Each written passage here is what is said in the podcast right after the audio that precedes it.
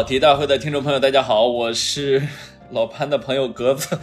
就是我现在，你你给大家打个招呼，我再说你说跟你之间的缘分啊。哎呀，打个招呼啊，是吧？我是跑题大会的嘉宾啊，老潘。什么玩意儿？跑题大会有个还有个人吗？现在连你都成嘉宾了？哎，怎么的？还有主持啊？还有这不是本地还有主持不是？呃，我我我是我是那个什么？呃，上一期啊，我被潘老师给感动了啊！这个怎么感动呢？感感动于感动于什么呢？潘老师的这个一身英伦风啊，我现在就是有点说说不太了，大家能理解吗？啊！哎呦，我我说英语了吗？呃，No, you didn't. But 那个，你你你当时那种。哎，那种遮不住的那个那个范儿啊！哎呀，我到现在我都想起来都自卑，你知道吗？哎呦，我跟你说，我这又不仅我这遮不住英文，我还学会了英文歌。哦，你来来一句来一句啊！呃，小猪佩奇，小猪佩奇，不叫那个。格兰尼的扎卡维 got，格兰尼特扎卡维 got，我们拥有扎卡。哎呦，好嘛，我可学会了这句球迷歌啊！你们现在，你们现在不是失去失去了扎卡吗？他妈拥有了扎卡！我现场就给这球迷歌改了，叫格兰尼特扎卡维 lost，咱闺女差点给我踹下去 啊！你看啊，呃，先不聊 lost，多多押韵。呃，我。我们今天先声明啊，我们绝不聊球啊，除非一会儿忍不住啊啊不聊哎，对，谁聊球谁是二球，请请大家放心啊，今天绝不聊球，你们一定不会受骗的。我我要我又要作为远方的小记者啊，那个代表广大听众朋友向潘老师问一些问题，而且球已经在老烟枪聊了啊，大家如果想听我聊球，请移步老烟枪啊。我呸啊！李李烨把这段给他给我删了啊！这破节目。李烨作为老烟枪老员工啊，你看他舍得不？嗯，我我我我要代表广大听众朋友啊，向远在英伦的潘老师发问啊。第一啊，请报出您此时此刻的位置。Oh, my location is Bristol。哎呀，哎，地道不？地道不？在布里斯托，在布里斯托啊，在布里斯托。哎，大大哥，你不是说你搁爱丁堡吗？我呀，我这个路线有点迷踪拳。我是因为周六在伦敦是阿森纳的最后一轮比赛，我周四、对周五从爱丁堡出发到了，到了到伦敦，这周一又从伦敦出发到了布里斯托，再过两天。哎，我就这个回国了，儿童节回国。格子，我得插播一个，我从爱丁堡坐火车到伦敦的时候，还碰见一个球员的儿子。球员的儿子，这这个得给你汇报一下啊。嗯，这段来，这段不算伦敦，这段不算聊足球啊，大家啊。哎，这算聊人情嘛？啊，对对，因为一群特别讨厌的纽卡球迷，醉醺醺的喝着酒，在车厢里边啊唱歌跳舞的。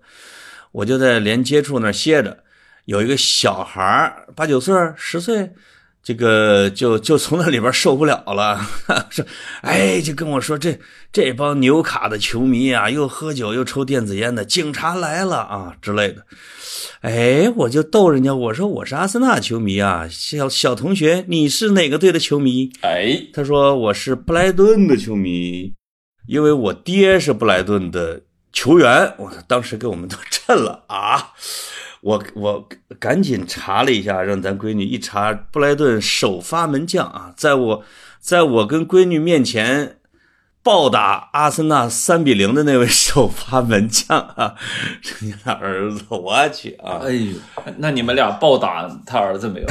忘了暴打他儿子了，暴啐一顿。嗯嗯，见见到真人怂怂了吧？啊，我们也忘了祝贺他们，不是预祝他们拿下曼城了。结果人家布莱顿最后一轮赢了曼城。你说阿森纳这个怂怂劲儿，嗯，啊不是布莱顿人，啊不许聊足球。哎，这个我们接着聊。哎，我们聊到旅行。我今天啊，其实是想。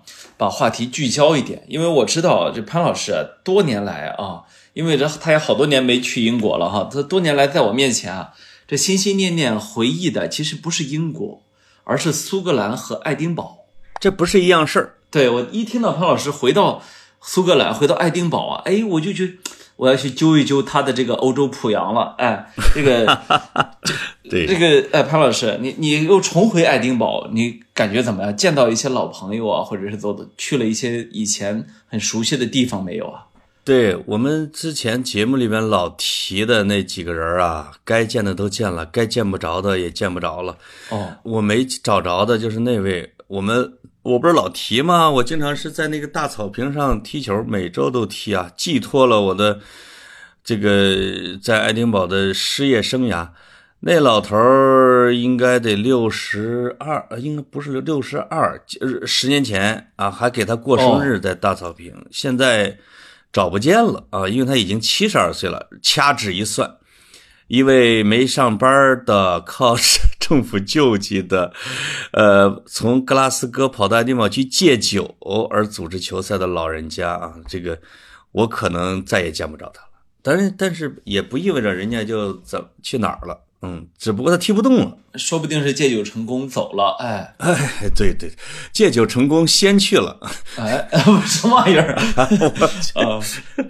呃，另外一个是那我老跟你提啊，在节目里跟他，哎，这哎这大家的听众有时候还跟我说，哎，你那个哥们儿乔纳森呢？就是那个美国的，也不上班的，搞音乐的，教我吉他的。我这次约他，这个约见之后，妈呀，这个带着一双儿女 啊，跟我来约会。哎呦，这是我几年没见的时候，人家已经诞下了一个七岁的女儿啊，一个儿子。哎呦，非常可爱。对，这个因为他老婆是巴勒斯坦人，他是美国人。你看，哎呦，这个真的长得很漂亮，东西兼备。哦，我们俩就在一叫什么？Play Park，就 陪着孩子玩了仨小时，然后就分手了。哦，所以你们你们这种啊，就是属于叫穷朋友见面，见了面，要么咱不吃饭，要么吃饭的话轮流上厕所，最后就赌谁先忍不住结账，是不是？我跟你说，轮流真的是轮流上厕所，因为为啥呢？我得看着他的婴儿车，他的两个娃要轮流上厕所，我们聊一会儿就得。他就抱着孩儿哒哒哒哒哒哒哒跑到附近的咖啡馆去了，然后哒哒哒哒哒哒又跑回来。哎呦，这你说这两个奶爸就就聊娃，哎，终于大家都回到了现实。我我还邀请他，我说什么时候到中国来旅行？他说，哦，照我现在这个 busy 的程度，我觉得十年以后可能有戏。呃，主要还是机票钱吧。我猜是，我怎么忘了这茬了？啊，对呀，我得给人报销啊！是啊，是啊，啊，你要说报销，人家当场就说，那能抱俩孩子来不？哦，这个我觉得他有一个银行家爸爸，还有一个作曲家妈妈，哎，可能机票不需要我报，问题不大啊，只不过不想来。哎，就是这个，这个你刚才说到咖啡馆哈，这爱丁堡的咖啡馆呢，也是在人类历史上做出了一些贡献的啊。你比如说这个，大家大家都知道，这 Harry Harry Potter 的这个第一本其实就是 J.K. 罗琳在爱丁堡的叫什么 The Elephant House 写的是吧？那个一个一个很一个咖啡咖啡馆，对对对，现在好像已经已经是一个朝圣地了啊。关于大象咖啡馆，还真是有还真是有原创消息给我们的听众汇报，就是大象咖啡馆关了哦，它关了原因不是别的，它是着火了。就是这这真的是一个新闻，因为他他呃糊得严严实实的，从全世界过去过去的小游客们啊，真的是无限遗憾、惆怅的站在大香馆的外边，这个去看不到了，因为他什么时候开门不知道，因为我觉得他可能借机要装修一下吧，就是这个，那他这个着呢，就是让让让让我就特别想起了。J.K. 罗琳最近的一系列的事儿，因为他现在在组织那个电视剧版《哈利波特》，在选角儿。他这个消息一出，这一段时间，包括他的演员们啊，演哈利的，演演那个，我忘了那个小姑娘叫什么，什么汤姆森，一个个天天骂，逮着 J.K. 罗琳就骂啊，就是由于各种各样的大家的立场和见识不同，这大象咖啡馆。咔也关了，就感觉哈利波特这整件事情也像着了火一样，就是，呃，最初的那帮演员们现在几乎都是罗琳的死对头。在英国呢，那个罗琳呢成了一半儿，这个某种程度上的这个全民公敌哈。但是在全世界呢，又获得了这么多人的支持，所以这个很拧巴的一件事情哈。哎，我还真看到一个聊天的截屏，那些那些因为那些人都要讨伐罗琳嘛。当然，罗琳我觉得他捍卫了一些常识啊，因为他自己是一个有有几个孩子的妈妈。有网友问说：“嘿，你看到这些人骂你的时候，你什么感觉啊？”罗琳就回的是：“啊，我今天早上又拿到了一个巨额的支票，我好开心。” 哈哈这这个，哎，但是个这个大象咖啡馆啊，说第一部是他这儿写的啊，正好他这个咖啡馆的窗外边是一个墓地，这个墓地，我我跟闺女还有一位也是原来我的报社同事，他。他在牛津大学上学，他就跟着我们去爱丁堡去旅行啊，就我我我们走哪儿，人家听听。我们就在这个大象咖啡馆外边的墓地这看看到一个导游在给他们讲讲什么呢？他说，这个墓地呢是狄更斯的很多小说起名的地方。哎，这跟我们因为我英语不太，我们就听这个导游他说。狄更斯是从伦敦跑到爱丁堡来，然后他又转墓地。他转墓地，他看到哪些名字和事有意思，他就把它给记到自己的本本上。然后呢，他回去写自己小说的时候啊，他就把这墓地的名字就用成了小说里边的角色。哦，我也不知道那，反正咱闺女说叫圣诞那个小说里边，就用了大象咖啡馆外边那个墓地。而那个墓地里边呢，还有两个，一个是全世界最有名的一条狗，叫一犬波比，这个可能在小说和电影里边老出现。它就是跟它主人去世之后，它一直每天都在主人的墓前搁那蹲着，它蹲着蹲了十来年，去世了。呃，这个。结果呢，他就成了一个网红啊，成了一个景点是他去世之后，这门口的咖啡馆老板又找了一只跟他一模一样的啊，还叫波比，继续蹲啊，就是每天就在咖啡馆里。结果那个咖啡馆就火了，现在叫包比啊什么什么咖啡。另外一个，他还是这同一个墓地里边，呃，看到一个墓，那个墓上面是加了像哎，咱河南我们河南那个。为了防井盖有时候会上面加护栏啊，那个井盖看到一个墓地的上面是加了铁栏杆还带焊的，我就 我就不，我就看一下那上面写的是啥。后来才发现是什么呢？发现这个在一百多年前，爱丁堡是全世界的医学解剖和医学就是生理卫生研究的中心。那当年这个发明青霉素的弗莱明不就是爱丁堡大学毕业的吗？还有那个外科手术消毒那个那哥们儿也是爱丁堡大学毕业的，就是这这个现代医现代医学很很很很依赖于这些这些事情啊。对，你看你刚才说的那个外科手术的哈，就是爱丁堡大学当时是全世界研究是 就是解剖的啊，就是血管啊、内脏啊疾病的中心。但是这个非法获得尸体和非法。解剖尸体是是非法的，嗯。另外呢，你你你你你你你你获得尸体这件事儿也是非法的。所以有一个电影，我后来看了，是表现爱丁堡的盗墓贼的，也就是他们有一些人为了卖钱，他就把那些刚去世的人从墓地里边偷偷的给挖出来，去把它卖给爱丁堡大学的那些教授们，嗯，以至于这个墓地的尸体不够用了，慢慢的他们就。在爱丁堡的老城啊，逮着那些孤苦伶仃的老人，咣给人一棒子，就把人给打死了，就送去解剖，以至于这些盗墓贼后来都上了绞刑架。哎，在这个墓地里边就就出现了这个栏杆啊，他们还专门解释了一下。哦，是是，这个确实很很不人道。就是，但是那个这展现这样情节的也也挺多哈，像那个。呃，Frankenstein 就那弗兰肯斯坦，雪雪莱夫人，雪莱夫人玛丽雪莱不是写出了全世界的第一本科幻小说《弗兰肯斯坦》，那里面也是通过去偷尸体，呃，然后来去制造这样一个科学怪人嘛。对，就是这个现代现代科学在在在在开始萌芽发迹的时候，是有过这样的一一个一个你你其实现在看来是一个极端有争议的一个阶段哦。当然，这个也跟爱跟爱丁堡是密不可分，因为爱丁堡毕竟是文化科学这么一个中心嘛，对吧？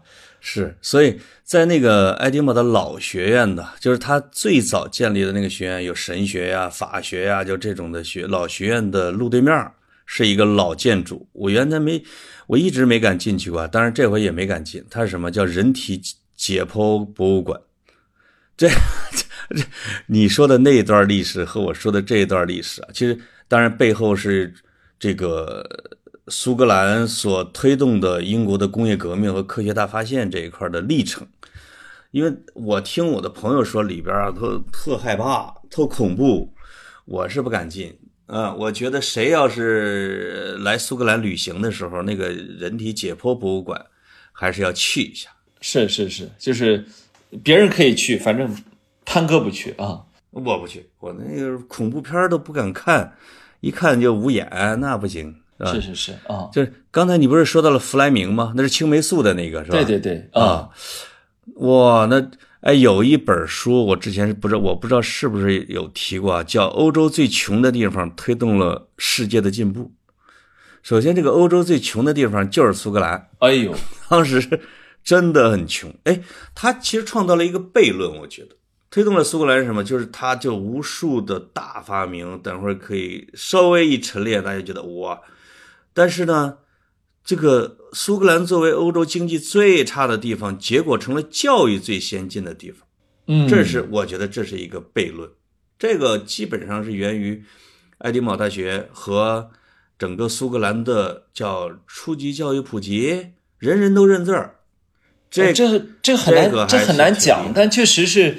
呃，光爱丁堡大学出来的这比较厉害的人物就就就非常非常多，我我我都能给你数出好多好多来啊。我们包括数两个，除了我这种陪读的之外啊，对对，不是 这个你我们甚至有那个两弹一星的元勋，我记得叫什么陈开甲吧，然后还有那个谁，还有那个辜辜鸿铭。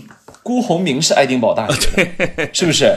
辜鸿铭。然后那个谁，那个呃，钟南山院士去过爱丁堡大学。呃，他是爱丁堡大学的研究生，好像是。呃，对他去过爱丁堡大学，还不是短暂来过。对对对，他是正经人，人家是上大学的，他好像应该是研究生，他还被爱丁堡大学后来授予了一个什么一个奖励吧，挺高的一个荣誉，还来过。还有张曼玉，张不是张曼玉是获得了那个荣誉博士哦，张博士，哎呦真厉害！还有那个谁，那个那个那个朱朱光潜，朱光潜，朱光潜是本科给这学的美学，以及我们武汉的我们武我们武汉大学有洛家三女杰，有两个是爱丁堡大学毕业的哦，是吗？还有一位叫呃林淑林淑华，林淑华就是武汉大学洛家三女杰之一嘛。呃，林淑华、袁昌英都是林淑华，她老公是不是那谁嘛？陈希莹嘛？她老公啊，对呀，啊，也是爱大的，对呀，对呀，他俩他俩一起在那读的嘛。还有我我们武汉大学还有一位是那个我们周耿生校长。啊，也是爱大的吗？对，哎呦喂，还有一位张世钊，张世钊给这学的法学，那这这正经渣渣，他们在爱大现在包括提到咱提到这些啊都是有档案的。有档案，有分数，有论文。是是是，嗯，呃这都是正经的正经的学生啊。对对，欧洲第一个留欧的学生黄宽，爱大的。呃，这个这这爱大还有他铜像呢。第一个，这个大学确实以前历史太辉煌。我记是不是那个呃那个那个谁那个谁是呃那个爱那个爱丁堡人？那个那个那个呃发明电话的那个贝尔。贝尔是。贝尔是是不是是不是爱大的不知道，但那是苏格兰的，好像也是这学校的，我记得。嗯，还有那个什么伦琴哦哦，伦琴射线是不是？伦琴射线，哇，这个就是咱就天天做 CT 的那个，对吧？那是人家，这个也是，往往啊，苏格兰的跟爱丁堡的有时候能划等号。哦，是，他就没他就没别的城市，哎。哎，有一个在别的城市厉害的，就是这个瓦特哦，他主要在格拉斯哥干活，因为工业城市嘛。咱那我说的那个领着咱这个新京报的记者在爱大，人家一直说：“哎，潘老师能不能带我们去看看故居？”我说：“谁的故居？”柯南道尔的，呃，这个这个斯蒂文森的啊，包括小飞侠彼得潘的马修啊，叫马修什么来着？他们仨都是在我住的旁边有一百来米宿舍楼里边。哦，你给你给大家也讲一下嘛。这柯南道尔是福尔摩斯的那个作者是吧？福尔摩斯的作者。呃，史蒂文森可能很多人不一定知道，是那个金银岛是吧？金银岛的作者。金银岛。哎呀，格子老师，你的文学素质那是真是深厚。不是潘老潘老师，我刚才节目录制之前，我警告过你，不要跟我聊爱丁堡。哇塞，真的，一进入了爱丁堡苏格兰文学领域，刹不住车，刹不住车啊！你你说你说，呃，没有这个斯蒂文森是金金银岛吗？这世界探险小说之鼻祖，是是是，这这。后来咱们看到的很多的关于什么这个老海盗啊、老船长啊，这个发现了金银呐，去南美去什么找宝藏啊，这个基本模型就是斯蒂文森的《金银岛》啊，那是很伟大的一个小说。是是是是是是，这是爱大的，爱大的，爱大的。嗯，这个柯南道尔正经爱大的，这很多听众可能对他没有这个没有概念，就是。像这样的，我们刚提像斯蒂文森这作者，他他都死的时候才一八几几年呢，就就是非常非常对古早的作家啊。但是那个那个年代，因为已经工业革命了，所以英国就是本身国力非常强盛，它的包括它文化在世界上影响也很大啊。对，实际上因为这个苏格兰啊，跟英国打了都上千年，到真正的苏格兰大发展还是。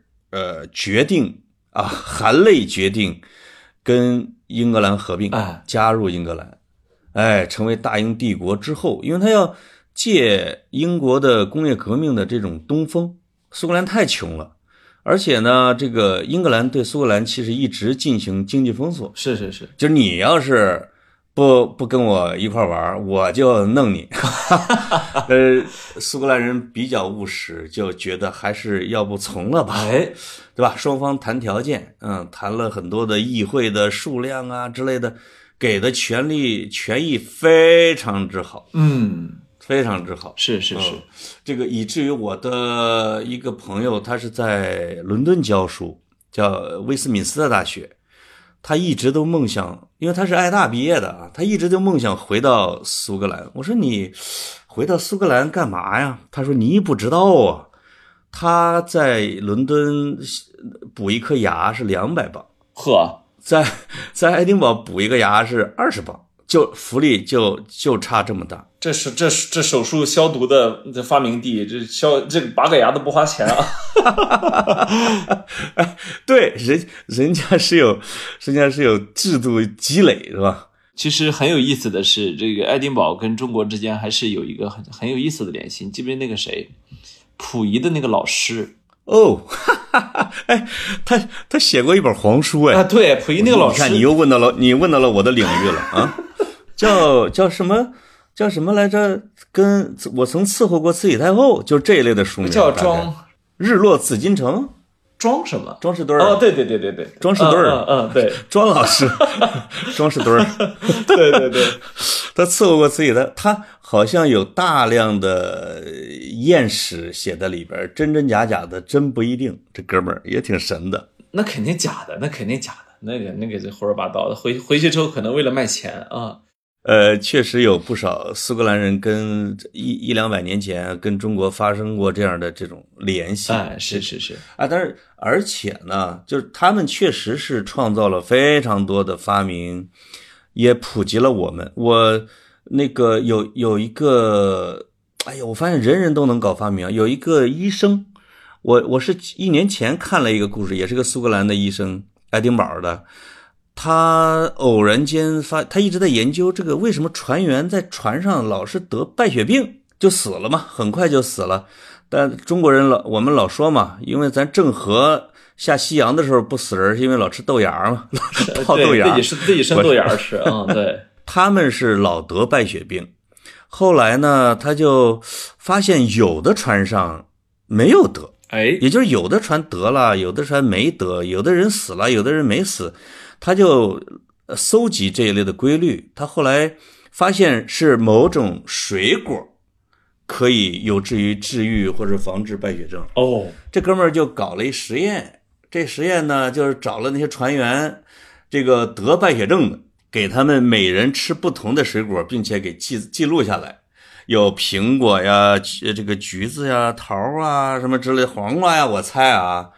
后来吃喝橙汁儿的那个，一直吃橙子那个治好了，哥们儿就发现了这个。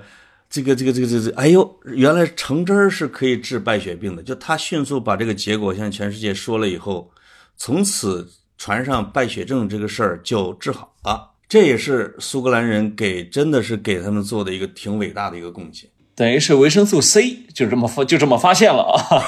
哎，是维生素 C 是吧？维生素 C。我昨天早上啊，因为我我在伦敦的时候住在那个海德公园附近。一个小旅馆，我早上五点多我就爬起来，我不行，我说肯辛顿公园啊，戴安娜王妃啊，海德公园啊，我要走一圈我转转转就看见了一个一个雕像，我有一我发现这种啊，有时候英国人这种给谁竖个雕像也没个准儿，我就这个是叫 Jana，我还以为这什么 Jana，我就 J A N N E R 吧，大概这个意思，我就。坐那儿正好，我就抽的时候，我就啊，我就这个输入他的一个，我就看一看他是谁。我勒个去！我才发现，就海德公园这里边这个不大的雕像，原来是什么呢？是给就是治天花的那个医生。哦，他是用利用牛痘彻底治好了天花。现代疫苗的起源之一吗？真的是哇，他老人家。也是一个乡下医生，也是偶然间听见挤奶工 给那儿聊天说，谁谁谁得了这个牛痘以后，就是他挤奶会会被牛传染啊，牛痘得了牛痘以后呢，就不得天花了。这种民间的小经验、小聊天给哥们儿震了一下。他也像治败血症的那位医生一样，他就收集材料，搞了二十年。终于发现他是可以给人身上种牛痘，把天花给治好了。哥们儿就把这个结果又给那个全体的什么军队的船员呐，这都给他们。结果全世界的天花从他开始，最后彻底根除。这个这对病毒这一块，葛总你就比较了解了。这个爱丁堡大爱丁堡大学的医学啊，确实是那那。不光历史悠久，而且成就斐然，这个没什么可说的。就是包括我，我们前面说青霉素，我们说外科消毒那个李斯特，然后那个那个我我刚才在你说的时候，我就老记得有一个大人，我我搜了半天。那个谁，达尔文，对 对对，达尔文是爱丁堡大学医学院医学院毕业的。这这这有达尔有达尔文立在这儿，你说爱丁堡大学的医学是是，对吧？他物种起源从从这儿那个那个是是他的毕业生研究的啊，对，所以确实是这个这呃对人类医学做出了重大的贡献。你你你刚才说的像维 C 呀，这个都是这个这方面的啊。没错，他就是。爱大不是整个苏格兰啊，四百多万人口，接近五百万吧。你就想想，这真的规模不大的一个地方。呃，我们我们我们最早的时候，咱提出来了一个一个问题，我说这个悖论啊，这个这这个过得最穷的地方，培养出了最好的教育，最好的一个大学，一五八二年左右啊，这个并且给全世界贡献了这么大的精神文明和科技。这挺厉害的，嗯，就这就说明什么呢？就是他们确实是，呃，到呃一五几几年的时候，苏格兰人突然猛醒，就觉得我们虽然穷哇，我们这些有识之士还是要把苏格兰的识字率啊、教育啊搞好，把大学建一个。这样的话，我们在跟英格兰抗衡的时候，我们也不至于都是老吃亏。我操，英格兰人太精了。是吧？这个说军事仗打不过，经济仗也打不过，他就有这种痛定思痛的见识。哇，结果一代一代的人就开始推动教育。这这，我觉得在某些地方是可以实现这种超车的啊，比如你们山东，嗯，不是你你在你们山东，哎，我还我忽然想起来，这福格森是苏格兰人，他是不是爱丁堡人？那好像不是，是吧？他是那个就是博尔阿伯丁，他执他是不是阿伯丁市的我不知道，但是他执教他是苏格兰的，他执教的是阿伯丁队。阿伯苏格兰在英格兰足坛有几个人物？达格利什，这苏格兰的。哦，这利物浦国王啊，对对对啊，苏格兰其实曼联的球迷不少。我正好这个，我我说我跟苏格兰人报的两个记者啊，也是这个我这个闺女的同学的爸妈，两位老人家邀请去他们家吃饭，我们俩就我们三个这聊嗨了。首先他们也都到到中国去过，这长途旅行，而且还走过丝绸之路啊，拍好多照片他们就是哎，有个偶然提起来说聊到足球，说说这个曼联有好，我们家有好几个喜欢曼联的，不知道为啥。我说这个你都不知道，我说不知道，人家不玩球啊。我说这福格森是掌管曼联几十年，这根树大根深，这个苏格兰导致苏格兰人会认为有一种自豪感。是吧？我这个我们也与有荣焉嘛。嗯，哎，那那个谁，我看的那个网球运动员，那个安迪穆雷是苏格兰人。哎呀，那绝对。我我为什么对他印象这么深哈？因为我其实当年不喜欢穆雷，我是后来被他的精神感动了哈。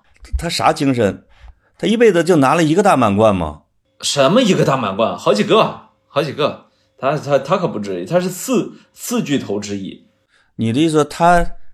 他在三巨头下边 还是有个座位的啊。呃，有人有人说过是有有一长期以来是有四巨头说法的，哦，但是后来穆雷掉队了而已。哦哦，然后那个我我曾经我曾经写过好几篇文章谈过穆雷哈，他光温网他我为什么对这个印象特别深，就是每次他拿到大满贯的时候，英格兰。呃呃，英格兰就说：“哦，我们英国人。”然后这个他每次输了决赛，因为他一一直老输决赛嘛，前前面一输，哎，他们他们苏格兰，他们苏格兰人，对，所以我我对这我对这个印象非常深刻啊。苏格兰遍地都是高尔夫球场，好多免费的啊！我这这个群众基础是不是盖的？这确苏格兰，因为苏格兰是高尔夫这个项目的发明者，就是。苏格兰人的打仗不行，还是发明一些东西还是可以的啊，就是就是玩行是吧？嗯，玩行。你看那个溜冰啊，这个叫什么冰壶球、沙壶球、冰壶球，这是苏格兰人发明的。呃，羽毛球啊，好像好像是苏格兰还是英格兰的。总之这一类的没事现在冠军现在冠军都是我们的。对对对。哎，刚刚才你说到我，我忘了一件事啊，就说到那个《哈利波特》的诞生地。我这个我我这一趟回来之后，我发现了一个很大的一个变化，就是什么呢？苏格兰，我我在上一集是不是说过，苏格兰的中国馆子实现了更新换代啊？整个英国馆子都网红化，都进行了呃，像张亮麻辣烫啊，在在唐人街上啊。这个这个沙县小吃已经说了，像呃什么一方奶茶这种都排队的啊，老外跟那儿，呃这个各种香锅，但是我这次回到爱丁堡之后，让我吃的最顶的，哎呦，吃撑的是铁锅炖大鹅，哎呦，我前两天吃了，真好吃啊，哎，真的就是。天哪！我们在竟然在爱丁堡的最主干的街道上，就发现了一个就是铁锅炖大鹅麻辣烫啊，就这样的一个馆子。哎呦，上去之后，这领班说着绝对东北话，太地道了啊啊！这个里边都是中国人，都在那吃炖大鹅、炖鱼，呃，贴贴饼子。这而且呃，就是什么呢？他这墙上也贴了一一一一段话。说这个《哈利波特》的诞生地啊，其实在这儿。哎呦，好像是呃二十年前，他这儿也是个咖啡馆，还是个饭馆，是英式的。我我以为罗琳吃了口大鹅，决定要哈利波特能飞呢啊，吃了个炖大鹅啊。这个他说也是在那儿也写过，是这么的。然后这个餐馆生生死死，他从一个英餐馆后来成了一个中餐馆，中餐馆又换成了一个炖大鹅的中餐馆，买卖还不错。但是墙上关于罗琳的致敬啊，留在那儿，游客其实也可以去找找。我觉得这个绝对只有咱中国游客才能找到。你得顺着香味儿去才行啊！你得闻着味儿去，闻着味儿啊，绝对的 啊！哎，那个潘老师，这个，那你在爱丁堡，你有去看什么博物馆或者画廊吗？我我去一个地方，我特我我特别特别想去的就是博物馆和画廊。哦，去了，这个去了哈。啊，首首先，伦敦那儿有一个展览消息，应该是到年底还是到什么十月份的，是。大概就是明清时期的中国的日常生活，这是大英博物馆啊，大英博物馆的。如果谁去英国的，可以去看看。我因为这次时间问题，我没去。那那很值得一看，嗯。但也有人说觉得宝贝没那么多，因为它实际上是一种专题展，它用几个主要的人物，比如他们生活的物件呐、服饰啊，来串起了那那个时期的日常生活。场景，这样的，嗯，那这是这是大英的那个伦呃这个爱丁堡的，我是去了，我又重去了这个呃苏格兰国家博物馆和 National Gallery，叫苏格兰国家美术馆。它还有两个大博物馆是苏格兰国家肖像美术馆，这个没去啊，大家可以还有现代国家现代艺术馆，这几个是主要的。对，那那这个国家博物馆呢，就是如果是寻宝的那些人，哎，说呀，我要去卢浮宫，我要去大英啊，我要去大都会博物馆看看有什么惊世宝贝的，在苏在苏格兰国家博物馆是少，虽然少啊，但是其实也有，也也有不少，只不过咱们不太熟那些。呃，进去这次看的时候，也看到了一副残棋，叫棋象棋。我不会玩那种棋啊，你但是格子你可能知道，就是都是国王啊，还有孔夫子，还有耶稣，就那种什么棋，那是 各世界闻名的主要大哥都在那个棋盘上啊。哦，轴心时代棋啊，你这是啊。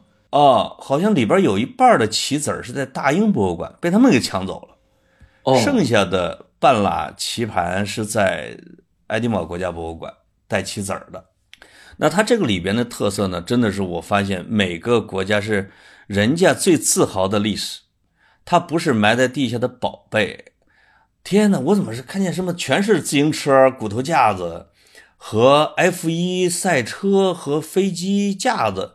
它是这种的玩意儿特别多。哎，潘老师，我这说，我这说到哪儿，我我插到哪儿哈？你记得帮我淘两本旧书回来呀？啊啊，这个你放心，我已经去了好几个旧书店了啊。哦哦，谢谢谢谢，就是没买着啊，就是好的吧，它就有点贵啊。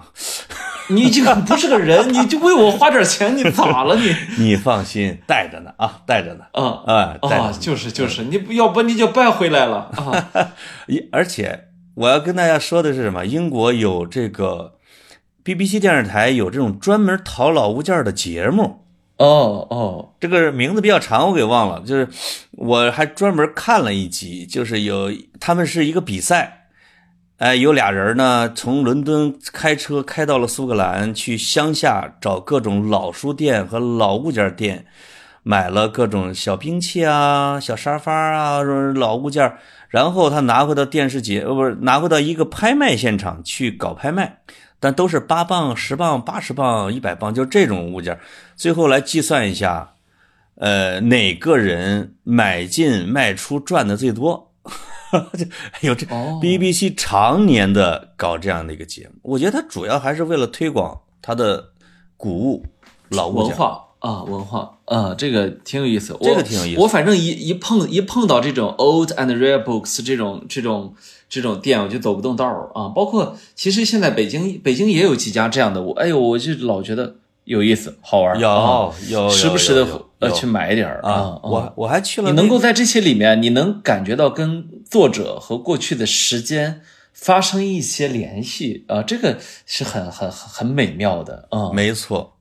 这个十年前的时候买过一个维多利亚时期的一个小画，在苏格兰的一个小村里边，这个给带回了北京，也不知道值多少钱。哎呀，说不定啊，以后这个啊传家之宝就靠它了。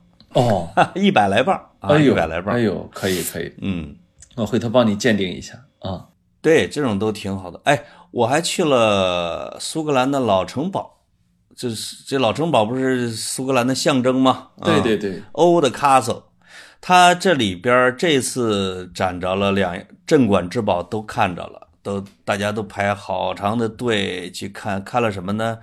一个是苏格兰玛丽女王的王冠。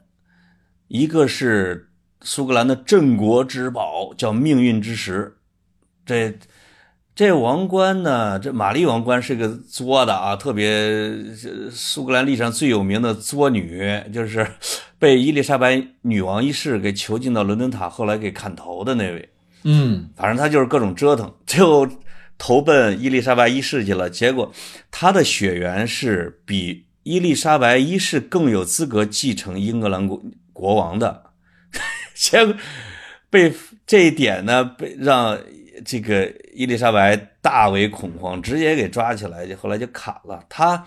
他在呃苏格兰城破的时候，他的手下就把王冠藏在了老城堡的一个绝密的地方。后来几百年以后，这个苏格兰有一个非常伟大的作家，叫叫叫斯格特。就是写过呃威弗利什么艾凡赫，就是专门写历史小说、骑士小说的。后来就启蒙了雨果和巴尔扎克嘛，啊，就这个。嗯，他在他通过历史考证，他在老城，他他通过考证发现啊，就是记载发现这个王冠没拿出去，有可能是就地藏了。斯科特就带着人在老城堡里边就展开了寻宝，真的被他找出来了。这个，这镇国之宝王冠，哎呦，哎呦，这厉害厉害啊！你你你想想，咱们那个，咱们有一个王冠是在那个叫定陵，呃，不是叫定陵，就是反正是万历帝 被郭沫若他们给挖出来的啊。那是一个王后的后冠，这个女王的冠啊。你说的是在，你说的是清东陵那个吧？呃，不是十三陵，挖的是十三陵。哦哦，命运之石呢就更珍贵了，是历届苏格兰国王加冕的时候屁股底下坐的。后来这个爱德华一世，就是英格兰国王，不是征服了苏格兰吗？那段历史就是勇敢的心的那段历史。对对对，他把他一统了威尔士、爱尔兰、苏格兰，他把命运之石。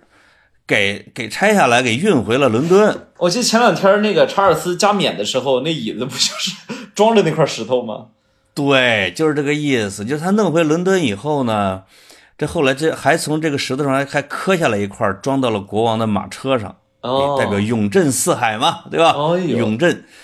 后来有两个苏格兰的青年就极为不忿儿，应该是一九几几年的时候啊，这还不是很已已经挺现代的事儿了。这俩就密谋要把苏格兰的命运之石给抢回来，他们俩就展开了盗宝行动。所以大家看有一个电影就叫《命运之石》，就是，而且这俩货还成功了，你知道吗？真的，就从就从伦敦偷出来，应该是从西敏寺偷的嘛，就是偷出来以后一路那含辛茹苦啊，就是给运回了苏格兰。后来英格兰就追过来，追过来之后，人家已经进入了苏格兰的国境线了，你就不能硬抢了。后来双方达成协议，就是英格兰的国王和女王有大事儿的时候借回去用用，用完再还回苏格兰。呵，所以这就你看到的就是查尔斯国王加冕的时候给借走了。哦，我前我上周看到的是丫又给还回来了。哎，你看，你看看。这还礼尚往来上了啊！礼尚往来，我结果走到这个命运之石的时候，发现跟跟我们家门口坐那吃饭那墩儿还没那好看呢。真的是一个很普通的一个石头，上面用铁环扎了两个铁环，就能提溜起来，呵，我怀疑是不是俩青年给提溜的啊？总是一非常普通的一块石头，但是人们把故事赋予了给他，他就成了苏格兰国运之石啊。这个这个这个挺好，挺难得哈，能能看到。我讲的前边的命运之石的故事，玛丽女王的故事，后来哎。你老你不是老去酒吧吗？格子？格子，这个酒吧里边老有一款酒叫血腥玛丽，哎，对对对，就是这苏格兰这女王。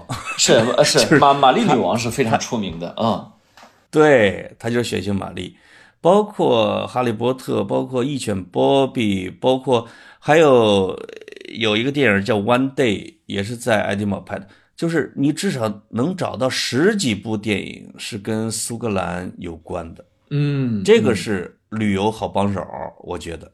而且它既有著名的电影，也有名人，也有这个去去全世界来说家喻户晓的科学家、医学家，啊，是吧？大学者，这是什么人都有点儿啊。这个确实是，确实是作为一个现代社会都绕不开的很多很多的名字，都是从苏格兰出来的。特别多，嗯嗯，那潘老师，你这个去哈，我但是我们一想到爱丁堡哈，我们想到的那个风情就是什么呢？穿着这格子裙啊，吹着风笛，这个这个场景现在还多吗？哎呦，终于说到了格子啊！哎，你看我在这等着你呢，呃，我应该给你弄一格子裙回来啊！我，哎，我。我这次回到爱丁堡的时候，一出那个威弗利火车站，一进入那个 Royal Mile 那个大道，还没进入啊，就听见了非常嘹亮的苏格兰的风笛声。哎呦啊，这个两个呃，也就二十左右，我觉得是实习生或者大学生之类的啊，或者是学了风笛来实习的，穿着苏格兰裙子，在吹着苏格兰的一。最有名的一首曲子叫做《友谊地久天长》。哎，这今天的今天的结尾，我们就用这个曲子了。嗯，哈哈，对，哎，真是啊，这个曲，这个《友谊地久天长》的，它是本来是一首诗，叫叫往昔的好时光，是由苏格兰最有名的一个诗人叫彭斯，罗伯特·彭斯他写的。后来在《魂断蓝桥》里边就被哎就谱成了《友谊地久天长》，咱们这个名字咱们都。非常熟，这俩人呢就吹着“友友谊地久天长”，就哇，底下摆了好多硬币，我真的好受欢迎啊！那个游客太多了。但是这个时候突然就发生了一件事儿，就是他对面就是一个教堂，有一大爷，这也是个游客，背着包从教堂里边参观出来，一下台阶，咣当，一脑袋碰路面上了，这这头直流血。这个时候呢，在。这两个苏格兰青年就吹着“友谊地久天长”，这边这大爷坐在那儿，来自全世界的游客还有苏格兰本地人就围着这大爷，有的垫，有的扛着背在后边坐着，哎，有的拿手绢捂着头，有的跟他不断的说话，还有的在打电话叫救护车。哇，这个当时这个场景让我非常深深的触动，我还拍了视频，还拍了照片啊，发群里边一个啊，这。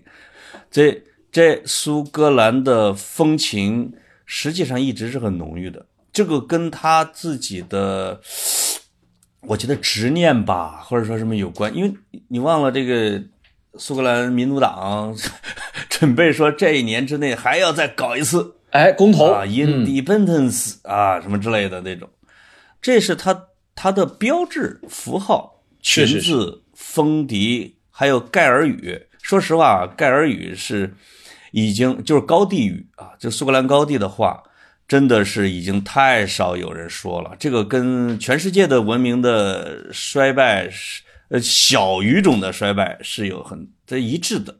是是是，但是裙子和风笛是它的独立标志，它是绝对不能放弃的。嗯，只不过往年啊，就是我老去老城堡的时候，每次都必有一位威廉华莱士。长得巨像梅尔梅尔吉普森的啊，这个就在老城堡的门口，哎，讲这个威廉华莱士的名言啊，脸上涂着苏格兰那个颜色的，那叫涂的那叫什么图腾，就是是吧？像战士一样的彩绘，穿着裙子，还背着个剑，跟游客们合影。十年过去，这位华莱士没见着，我连连连过两天都没见着他老人家啊。这个有些吉祥物可能就是一种爱好啊，一种真正的志愿，这种啊，没错，出出于呃，没错，对对对，我我我是我我我是你你一说起来哈，我的思绪都跟着你飘到了这这刚才潘老师这个说话的时候说的高地的这个方言哈。又开始逐渐逐渐失传，我就想想起来也给大家正好，我我是爱酒之人哈，正好跟大家聊一聊这个潘老师刚才说的这个高地啊，对于苏格兰威士忌的爱好者来说，那那那就是个非常神圣的词儿了哈。这个苏格兰苏格兰的威士忌，大大家也都知道，全世全世界的威士忌。感觉哈，那个都是从这里开始的，是吧？那个一一说起 whisky，要先说，你看说到酒我就不懂了。你看啊，对对，你给介绍介绍。要先说苏苏格兰的啊，我看潘老师给我带回什么酒来。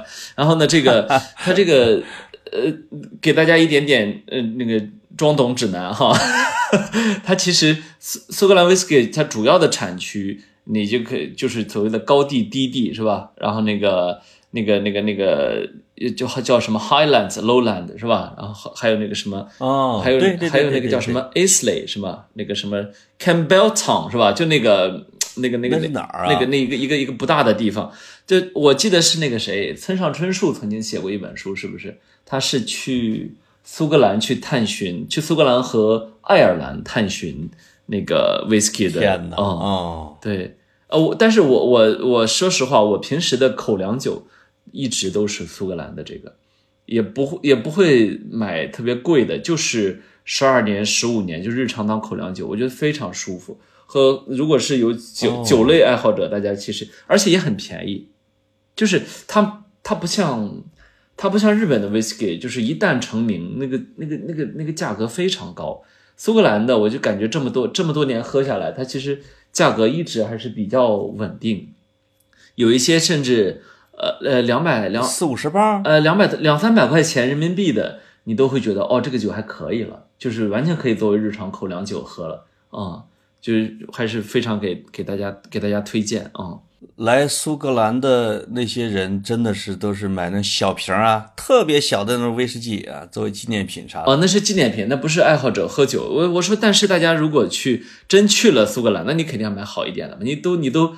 你都开始用你的肉身往回扛了，你还不扛两瓶好的？但是你日常这日常这么喝，我们我们国家现在我我我发现进口的酒的种类和数量越来越丰富。我现我现在根本根本不需要说，比如说知道你去英国了，让你背回来，你网上完全可以买得到很好的啊。没错，这个你别忘了，中国是很多个国家的叫什么第一大贸易伙伴。对对对，嘿。苏格兰我不知道中国能排第几，但是中国的像你这样的酒徒一发力，这边的威士忌都得脱销哦。这他他他不够卖的，是是是，因为它有它的固定的时长嘛，你得有年份儿，嗯，不够卖的。对对对，哇，你这一说，我真是给我酒瘾整上了。哎，你你趁着在那儿，你别客气啊，是不是？哎，我已经离开苏格兰了呀，我没带，哦没带酒，哎呀，忘了，白打白打，我又不喝酒，你看不喝，嗯，是的，你看白装了，你不就是你不就是只喝老村长吗？啊，老白干啊，老白干就是就是，嗯嗯，我都，哎，那你潘老师，你这老不回来吧，我都有点想你了。你说酒跟你喝酒的这种美好的体验，好久我都没有体会过了。我儿童节回去，我儿童节，嗯。啊，快了，后天，后天就回去了。哎呦哎呦，那个你什么时候整趟苏格兰？到时候我可以陪同啊，我真的可以陪同。行行行行，这个反正我们把听众朋友骗到这儿了，开始聊足球。哎，这最后几分钟，我跟大家说，这个阿森纳呀，终于踢完了他的最后一场比赛。据我所知呢，潘老师呢也来到了现场，带着闺女啊。那在现场看阿森纳输掉最后一场是什么体验啊？哎呀，这个其实输赢已经不重要了。虽然最后一轮是五比零大胜，哎，尤其是扎卡，呃，要走的那个扎卡托嘛，这个前二十分钟搞进去俩，那都嗨疯了，全场就成了一个大 party 啊！所有的几十个小孩，赛后几十个小孩子、球员、工作人员、家属。小朋友都在球场上撒欢踢球玩而且这个场上场下互动唱歌，我还学会了，哎，我还学会一首挺挺好听的那个叫。no slant forever, whatever the weather，哈哈，叫叫 The Angel，这个 whatever the weather 啊，真的是伦敦人的一种自黑，因为这天气实在是太糟糕了。他们的啊，不管什么天气，我都喜欢北伦敦，喜欢阿森纳。呃，实际上，哎，闺女刚才出去了啊，这置办东西去了。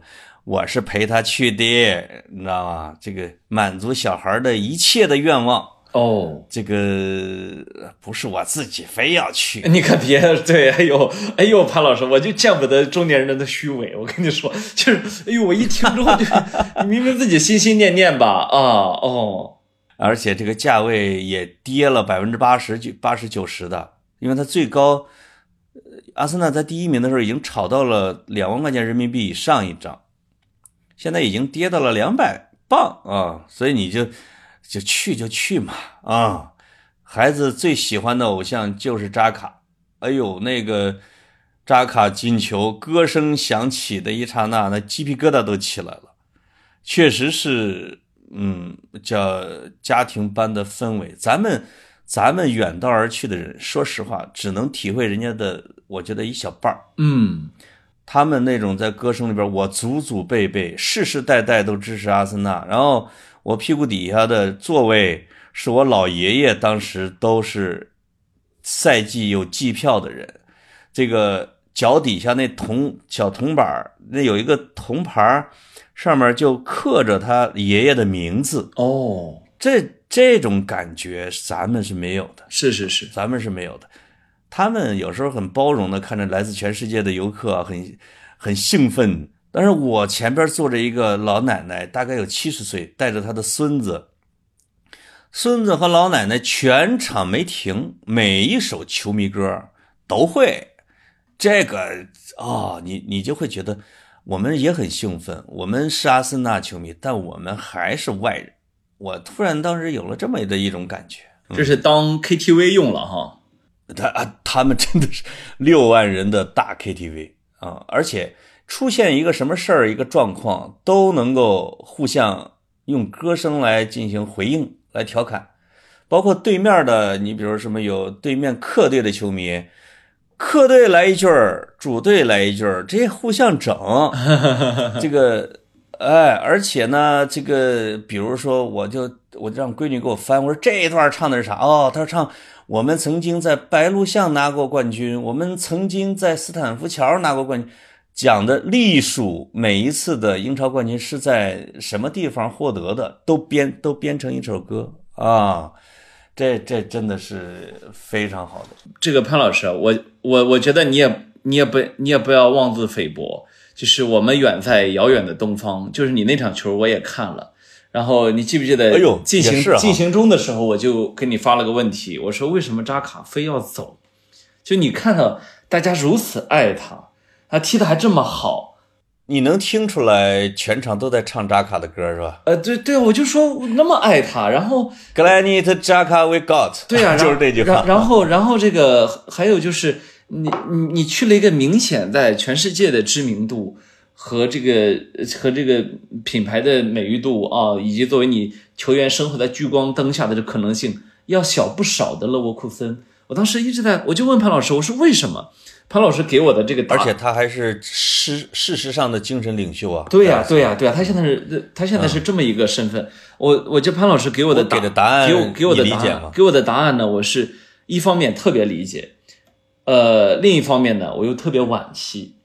这个潘老师当时跟我说的是，因为他媳妇儿是德国人，还这个小扎卡正好来伦敦七年了嘛，小孩呢正好就正好就七岁，得上小学了。呃，然后说德国人呢跟跟这中国人一样，也重视娃的教育，所以得回德国教育。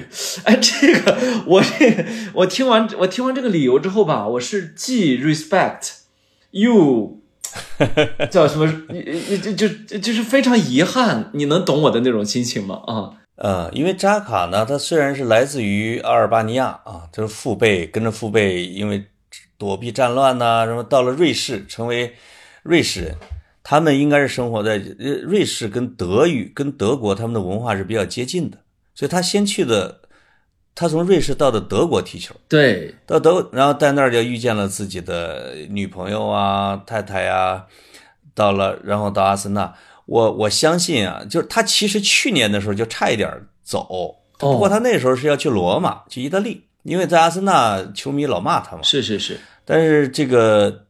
呃，经过阿尔特塔做工作，他就跟他老婆说：“我我还要在在阿森纳证明自己。”嗯，我觉得他走的正是时候，其实就是阿森就是扎卡这个人不是一个莽汉，虽然他老得牌啊，以前他已经三十岁了，他是一个非常成熟的男人。谢谢你啊，我比他我我比他还大呢，嗯，是吧？家庭责任感让他选择家庭原因是一个，另外一个，其实在他至少。四五年的时间里边，在阿森纳，他几乎每天啊都可能会收到阿森纳球迷通过社交媒体对他的抱怨，对他的奚落，到最最残酷的时候对他的辱骂，对他的孩子，对他的妻子的辱骂。因为他有一次，他因为他拿他一个赛季有时候拿三张红牌，他有一次呢，因为呃踢的不太好，或者教练认为他踢的不好，艾梅里那时候执教的时候就。半路把他给换下来了，扎卡非常愤怒，就把袖标扔在了地上。是是，我记得我记得这个事情。嗯，全场球迷大骂他。那个时候就是他就待不下去了。我我今这个时候啊，六万人对扎卡的挽留和歌唱，我觉得他心中这个球迷心中是有一丝丝的内疚和不好意思的。因为我作为一个非阿森纳球迷，这一段我都记得印象非常深。就是因为，呃，我记得这一段就是在他摔了袖标和球迷彻底决裂，然后他去阿尔特塔办公室跟他告别，阿尔特塔跟他说：“你你留下来是吧？说说好像大概意思说你留这一个赛季是吧？我们证明给你看。哎，你要对我绝对能把你用好，嗯，你要你不能这样就走，他的意思。对对对，然后然后他然后他出门就给就给他老婆打电话，说。我我我要我要我要接着我要接着提，我记得这一段啊，印象非常深刻。说呃，他这个电话里说，如果你们不支持我，那我就自己干。这这等于说什么呢？其实老婆不喜欢英国，想走，嗯，是吧？人家其实是想走。这样的话呢，扎卡就搁这又干了两年。是是是。这样，当阿森纳的球迷不淡定了，哇塞，对扎卡释放出他们的爱。其实扎，我认为扎卡的内心里边是看透了一些东西的。你们又骂我又爱我，这个世事无绝对呀，对吧？还是要从自己和他。而且扎卡不爱社交，不爱喝酒，不爱去酒吧。他说我最享受的事情，其实也并不是跟球迷、跟球员天天泡在一块，而是跟自己的家人去喝一杯咖啡，去上一个餐馆，这多好！哎呦，这。好感人，嗯。嗯，我特别能够理解他，就是全世就是全世界没有什么比比跟家里人待在一起能够更放松的，但是我也能够理解很多大很多大人物不这么想，就这这就是人和人之间很很大很大的一个差别。没错，是的，是的啊，所以所以阿森纳不值得聊那么多啊，但是扎卡值得，所以。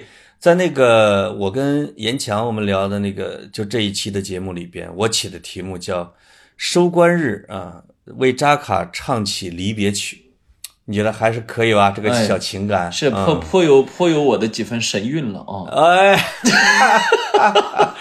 是的，是的，是的啊！哎，那接下来就你买着票了吗，鸽子？你你买着票了吗？梅西，梅西要来了，还没开呢，还没开票，还没开票啊！那个，如果大家有谁有谁，大家都不好买。如果有谁大家到时候抢到了票，想请我看，一定记得给我留言，我不会拒绝你的。哎，如果是有什么门路啊，这个请格子的时候，请把我也捎上啊，给我个挂票也行。哎，我可以背着范老师进去，我们俩算一个人啊。好，哎呦，已经这期节目七十分钟了，到这里，到这里，到这里啊。好，苏格兰地图炮终于圆梦了，哎，圆梦，全期苏格兰的，嗯。挺好，谢谢格子。没有没有，我没有采访好，这个还是潘老师这个内涵丰富，给大家，我觉得我听的都很过瘾啊。哎呦呦呦呦呦，这个我们下一期可以坐在一块聊了，哎，是吧？好，哎，我赶紧给你买书去。哎，你看，你看，我就知道你，我就知道你个死鬼，你什么都没。有有有，买了，就是就是就是，嗯嗯，好，这期到这里啊，最后友谊地久天长，嗯，拜拜。